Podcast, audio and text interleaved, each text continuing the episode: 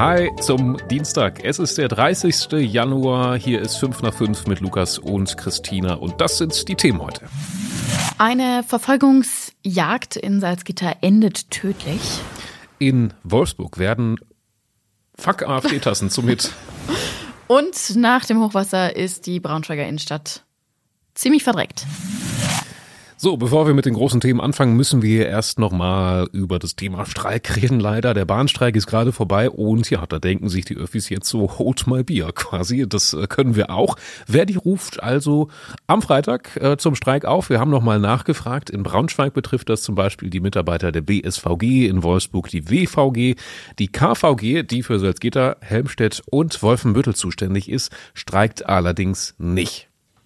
So oder so, wenn ihr am Freitag mit den Öffis irgendwo unterwegs sein wollt, dann informiert euch am besten in den gängigen Apps vorher, ob eure Busse fahren oder nicht. Äh, wäre doof, wenn ihr dann irgendwo strandet. So, den Pflichtteil haben wir erfüllt, da wisst ihr also Bescheid. Jetzt ähm, sprechen wir über einen 26-jährigen Mann aus Berlin, der heute Morgen auf den Straßen von Salzgitter ums Leben gekommen ist. In Salzgitterbad, da war er in eine Verkehrskontrolle geraten, der er sich auch erstmal ja, hingegeben, in Anführungsstrichen, hat. Ähm, dann hat er sich doch anders überlegt, ist geflüchtet in Richtung Salzgitter-Kalbecht. Ja, auf seiner Flucht von Batz nach Kalbecht soll es dann wohl auch ziemlich zur Sache gegangen sein. Er war wohl auch viel im Gegenverkehr unterwegs. Das steht mittlerweile fest. Es gab mindestens auch einen beinahe Crash. Die Polizei sagt, sie ist nicht so ganz hinterhergekommen, hat ihn zum Teil dann auch aus den Augen verloren. Auch zu dem Zeitpunkt, als es dann tatsächlich diesen Unfall gegeben hat. Also der Unfall ist passiert und die Polizisten, die den Mann verfolgt haben, die sind dann erst später dazu gekommen, so sagt es zumindest die Polizei. Ja, in Kalbecht hat der Mann dann ähm, anscheinend die Kontrolle über sein Auto verloren, war zu schnell unterwegs, ist dann auf einen Grünstreifen geraten und dann gegen einen Baum gefahren. Als die Feuerwehr dann eingetroffen ist an der Unfallstelle, wurde er erstmal aus dem Auto befreit und reanimiert. Heute Morgen ist er dann leider in einem Krankenhaus gestorben. Mittlerweile steht aber auch fest, dass er wahrscheinlich keinen Führerschein hatte und unter Alkohol- bzw. Drogeneinfluss stand. Also das wird vermutlich auch der Grund gewesen sein, warum er sich dieser Verkehrskontrolle entziehen wollte. Ja, die Einsatzstelle musste für mehrere Stunden voll gesperrt werden. Den ausführlichen Bericht gibt's nochmal auf braunschweigerzeitung.de. Diese Fuck-AfD-Sachen, die kennt man ja meistens von so Aufklebern oder auf Pullis oder Socken oder so, also dieses typische Logo. Mit dem FCK. Mit, genau, es ist dann ja dann AfD. abgekürzt. Das sagt man, also wir sagen jetzt einfach Fuck. Wir sagen okay. jetzt Fuck AfD. Ja. Wir sagen jetzt Fuck. Ähm, auf den Pullis und so ist es logischerweise abgekürzt. Ähm, in Wolfsburg gibt es das jetzt aber auch auf Kaffeedosen. Ja, das ist eine ziemlich kuriose Geschichte, die auch gerade eine Menge Wellen schlägt, ähm, äh, wie diese FCK AfD äh, Schriftzüge auf den Kaffee kommen. Hinter dem Ganzen steht ein Wolfsburger Kaffeeröster, der heißt Daniel Olivier. Der ist bei Facebook recht aktiv und hat sich an den politischen Dimensionen der letzten Wochen so ein bisschen gestört. Kann man verstehen. Facebook hinterlässt da einem ja manchmal auch gerne ein schlechtes Gefühl mit viel Hass und so. Ähm, als es dann um die Bauernproteste ging und darum, dass dann am 8. Januar so ein Generalstreik ausgerufen werden, werden sollte, hat er gepostet, dass sein Laden am 8. Januar geöffnet ist. Er hat gesagt, nee, bei diesem ollen Generalstreik macht er nicht mit. Und ja, da hat es dann erstmal schon ziemlich viele rege Kommentare unter diesem Post gegeben und eben auch eine Dame, die ihn gefragt hat, ob er nicht für sie eine Kaffeedose mit diesem Aufkleber, Fuck AfD, bedrucken kann. Das hat er gemacht und die standen dann natürlich auch eine ganze Weile in seinem Laden. Ähm, und jetzt kann er sich vor Anfragen plötzlich nicht mehr retten. Schätzungsweise 1600 Dosen hat er schon davon verkauft. Also die Dosen sind auch erstmal ausverkauft. Er muss jetzt aus Italien neu nachordern. Ähm, von jeder verkauften Dose, sagt er, geht auch ein Euro an die Flüchtlingshilfe. Ja, also irgendwie ist er schon so ein bisschen viral gegangen mit dieser Aktion und ja, die Geschichte ist jetzt aber auch immer noch nicht zu Ende, denn in den Kommentarspalten betteln sich jetzt quasi ähm, linke und rechte Anhänger in den Bewertungen des Cafés. Ähm, eine schreibt zum Beispiel, wer anstatt vernünftigen Kaffee zu machen, politische Statements meint abgeben zu müssen, sollte sich warm anziehen. Ein solcher Laden ist natürlich zu meiden. Linksgrün versiffte Ideologie braucht niemand. Schämt euch. oh. ich habe gerade parallel noch mal kurz geguckt. Ähm, zur Einordnung, also so eine, so eine Dose kostet 8 Euro und der eine Euro davon geht an die Flüchtlingshilfe. Ähm, du hast gerade die eine Seite sozusagen vorgelesen. Äh, es gibt aber auch die andere Seite, die fünf Sterne-Bewertungen für das Café verteilt. Ähm, unter anderem zum Beispiel mit so einer Begründung hier. Ein Kaffee als Politikum, da mache ich doch gern mit. Fünf Sterne für klare Kante gegen rechts. Also es ist, es ist, so eine typische Geschichte für unsere Zeit. Ne? Manchmal bin ich schon so auf auf äh, habe ich habe ich schon so Rentnergedanken, dass ich mir denke, Mensch, früher war das alles nicht so kompliziert und da war ein Kaffeeröster einfach nur ein Kaffeeröster und so. Ja, aber mittlerweile ist das alles ein bisschen anders. Den ganzen Artikel über die Kaffeerösterei Olivier und ihre Fuck AfD Aktion verlinken wir euch in den Show Notes. Vielleicht ist es euch ja auch schon aufgefallen, also wir zumindest im Team hatten letztens schon die Diskussion hier, dass es in der Stadt rund um die Oker einfach mega dreckig ist. Also es in einigen Stadtbereichen sieht's echt nicht schön aus. Da hängt eine Menge Müll. Ähm, das hat auch einen Grund, oder wir wissen zumindest so grob, wo der herkommt, äh, und zwar vom Hochwasser. Also das Hochwasser hat im Dezember einfach Flächen überspült, wo im besten Fall normal auch kein Müll liegt. Das äh, ist unsere Wunschvorstellung. Aber ähm, hat einfach viel, viel auch Müll, wahrscheinlich aus den Mülleimern und so weiter und so fort aufgeschwemmt. Und das verteilt sich gerade im ganzen Stadtgebiet.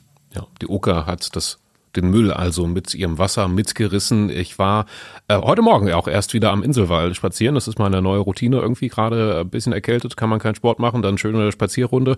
Äh, ja, und am Inselwall, da ist ähm, im Moment immer noch kein Durchkommen teilweise. Klar, da ist dann auch Müll von Flächen, die normalerweise trocken sind, mit in die Oka gespült und ja, viele Äste haben, die, die dann ins Wasser geragt sind durch das Hochwasser, haben dann eben auch so Plastiktüten und Plastikmüll aufgefangen und das hängt dann da jetzt in der Luft und ja, das muss irgendwer mal wegräumen. Bin nicht drangekommen. Die Stadtreinigung macht es.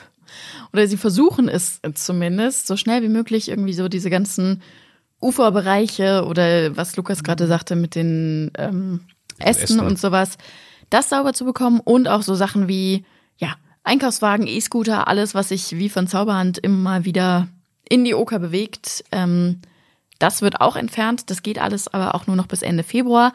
Da sind dann wieder Schutzzeiten für Vögel und so weiter und so fort. Also man muss sich ranhalten, danach darf dann nämlich nichts mehr gemacht werden. Ja, Stichwort wie von Zauberhand, also bei den E-Scootern sind es ja schon immer noch zu größten Teil ähm, Leute, die da mutwillig die Sachen reinschmeißen. Ne? Ja, und das ist dann natürlich auch. auch gerade bei den Akkus ein Problem. Ne? Die müssen rausgeholt werden, weil sonst können sie die Umwelt kontaminieren. Also Nenn mir, wie viele Einkaufswagen fahren zufällig in die Oka. ja, wenn man. wenn du fertig bist mit Einkaufen. Ups. Die Böschung runter. Ja, zufällig ist ein Wildschwein im Kreis Gifhorn jetzt in einem wilden Polizeieinsatz ähm, gelandet und hat sich darin wiedergefunden. In einem Einkaufszentrum in Meine ist das Tier in ein Klamottengeschäft gelaufen und ja, dann ging's rund. Oh Gott, völliger Ausnahmezustand. Alle Kunden und Mitarbeiter sind entweder komplett rausgelaufen oder haben sich im hinteren Bereich eingeschlossen, damit sie vor dem Wildschwein in Sicherheit sind. Vor so einem Wildschwein muss man auch Angst haben, ja. ne? mit seinen Keilern und so. Und dann, wenn es dann losrennt, ja, hat man schon, schon viele Geschichten gehört und irgendwie äh, ja, respekteinflößend. Die Polizei, Polizei ist dann zum Glück auch schnell da gewesen, hat den Ein- und Ausgang mit einem Streifenwagen blockiert, ist da wahrscheinlich mit quietschenden Reifen vorgefahren. Ähm, ja, dann das konnte, das Tier konnte dann nicht abhauen, ähm, war anscheinend aber auch schwer verletzt, also in einem Zustand, wo es dann ja potenziell vielleicht sogar noch ein bisschen aggressiver war. Ja, irgendwie ähm, das Betäuben hat das Veterinäramt gesagt, hat aus irgendwelchen Gründen nicht geklappt. Die wollten es nicht machen. Das Wildschwein wurde deswegen erlegt und dann an die Jägerschaft übergeben. Also der Ausflug hat für das arme Tier nicht so gut geendet. Ja, das ist ein wirklich trauriges Ende. Ja, es ist ja eigentlich hinlänglich bekannt, dass unsere Schulen oft in einem nicht so guten Zustand sind in ganz Deutschland, ähm, sowohl was den baulichen Zustand angeht, als auch das, was drin passiert, ne, Reform unseres Bildungssystems, Lehrermangel und so weiter. Da ähm, quatschen wir ja gerne und viel drüber in den Nachrichten, in den Medien. Und in diesem Zusammenhang suchen wir auf unserem Instagram-Kanal von YesBS jetzt die ranzigste Schule Braunschweigs. Wir wollen mal wissen, wo ist es denn eigentlich am schlimmsten? Also wo bröckelt der Putz von den Decken, wo kann man kaum noch zur Toilette gehen und wo sind schon Klassenräume gesperrt und wo sind selbst die uralten Overhead-Projektoren kaputt. Und ja, wir ho hoffen und pochen auf Einsendungen der Community, also Schülerinnen und Schüler können einfach mitmachen, Fotos schießen, anonymisiert werden die dann veröffentlicht. Ja, so ein kleiner Contest den wir auf die Ja, Beine wir stellen. sind gespannt auf euer Material. Es wurden ja schon einige Schulen oder eine, glaube ich, immer wieder genannt. In den Kommentaren, die schon gar nicht mehr gibt. Ähm, Ja, irgendeine legendäre so- Schule in der Weststadt war das, genau, glaube ich. so irgendwie Legendenstatus. Ähm, aber kann ja eine neue Legende entstehen, welche, welche Schule hier halt am ranzigsten Genau, ist. Wir, wir sind gespannt. begeben uns auf die Suche. Ein paar Einsendungen gab es schon und ja, die werden wir jetzt natürlich nach strengen journalistisch ähm, investigativen äh, Kriterien dann von uns überprüft. Gleichzeitig, ähm, das war ein witziger Zufall, hat die Stadt Braunschweig jetzt bekannt gegeben, welche Schulen in der Stadt demnächst saniert werden sollen. Ja, ist eine ganze Menge, ne? Also ich glaube, die Ricarda Hochschule, die kriegt eine Erweiterung, äh, Helene Engelbrecht, ein Neubau. Was ich ja besonders schick finde, im westlichen Ringgebiet wird eine Grundschule komplett neu gebaut für 200 Schülerinnen und Schüler. Und der Entwurf sieht, das sieht wirklich schick aus. Also auf so eine Schule wäre ich auch gern gegangen. Ja, da wird einiges passieren auch im kommenden Jahr. Ich glaube, im April ist Spatenstich für eine neue IGS, die insgesamt sechste dann in Braunschweig. Ähm, kann man sich auch schon angucken. Sieht ehrlich gesagt, finde ich auch ganz nett aus irgendwie und auch für viele Schüler. Also ich glaube, über 1300 Schüler sollen dann da unterrichtet werden. Auch wenn dafür jetzt dem einen oder anderen wird es vielleicht aufgefallen sein, da sind ja so mehrere Tankstellen am Wendenring ist die Ecke da oben. Eine Star-Tankstelle war es und eine Hemm-Tankstelle und die Hemm-Tankstelle, die ist jetzt dicht. Ja. Und dass du Da- das jetzt ansprichst als Wermutstropfen, ist kein Zufall, denn du hast vorhin schon erzählt, dass du so ein bisschen an dieser Tankstelle Ja. hängst. Woran liegt das denn? Ich habe da lange Jahre in der Nähe gewohnt. Und, das war immer, wenn sonntags gar nichts auf hatte, mein Anlaufpunkt, da nochmal vorbeizugehen. Und irgendwie, obwohl ich da auch schon jetzt jahrelang nicht mehr wohne, finde man hängt da immer so ein bisschen Man hängt da dran. Ja, das verstehen dran. wir natürlich alle.